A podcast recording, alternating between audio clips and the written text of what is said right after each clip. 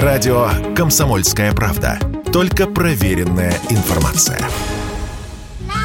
Перечень данных, причиняющих вред здоровью и развитию несовершеннолетних, скоро могут дополнить еще одним пунктом.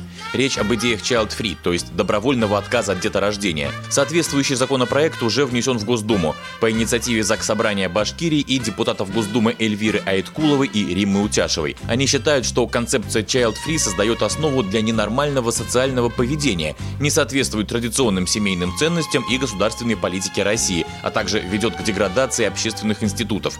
Радио КП связалась с Римой Утяшевой, одним из инициаторов законопроекта. Она сравнила Child Free с эпидемией, которую нужно предупредить. Ковид, мы видели, вот смогли победить, но где-то упустили, пока нашли, нашли стандарты. Так и здесь.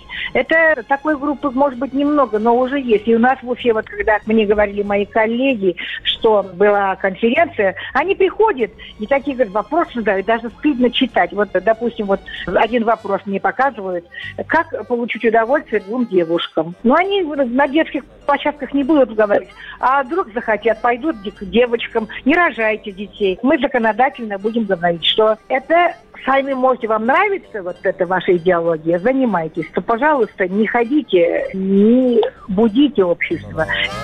Уроженец Питера, 27-летний Эдвард Лисовский, один из главных идеологов движения Child Free в России. Кстати, ребенок из многодетной семьи. Еще 10 лет назад он начал создавать в соцсетях тематические сообщества для сторонников идеи бездетности. Мы связались с Эдвардом и спросили напрямую, сколько у них сторонников и навязывают ли они свои идеи несовершеннолетним. А у нас э, в нашем движении, по моим личным подсчетам, примерно 2-3 миллиона человек из России считают, что они не хотят заводить детей, они относятся к тематике Child Free, э, к нашему движению. А на ФИ нас посчитали и сказали, что чуть ли не 46% россиян относят себя к движению Child Free. Но я не совсем согласен с этой оценкой. Я бы сказал процентов 8-9 от всех россиян, не больше. Но как относится это все к молодежи?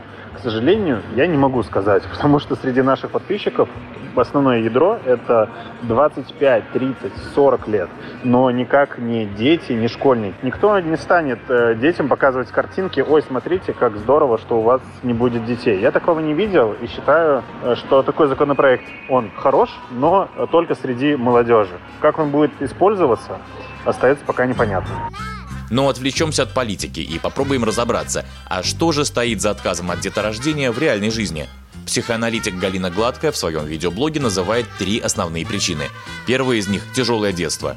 Они боятся повторить историю своих родителей, что не смогут дать того, что нужно ребенку в полном объеме за счет того, что у них очень истерзанная душа, они не готовы брать ответственность за кого-то на себя. Вторая причина – эгоизм, за которым скрывается, естественно, страх того, что они не справятся, они хотят жить реально для себя. У них, опять же, было очень тяжелое травматичное детство, было очень много проблем в жизни. Они выбирают то, чтобы пожить для себя. Третья причина – бесплодие, проблемы с репродуктивной функцией, возможно, они как-то переболели. Возможно, это была неудачная операция. Вот это все сидеть и объяснять вообще как-то странно. Они предпочитают говорить «я child free», «я просто не хочу детей». Кстати, в августе указ об учреждении звания «Мать-героиня» подписал Владимир Путин. Оно войдет в число высших государственных званий и будет присваиваться после десятого ребенка, вместе с единовременной выплатой в 1 миллион рублей и рядом льгот. Василий Кондрашов, Радио КП.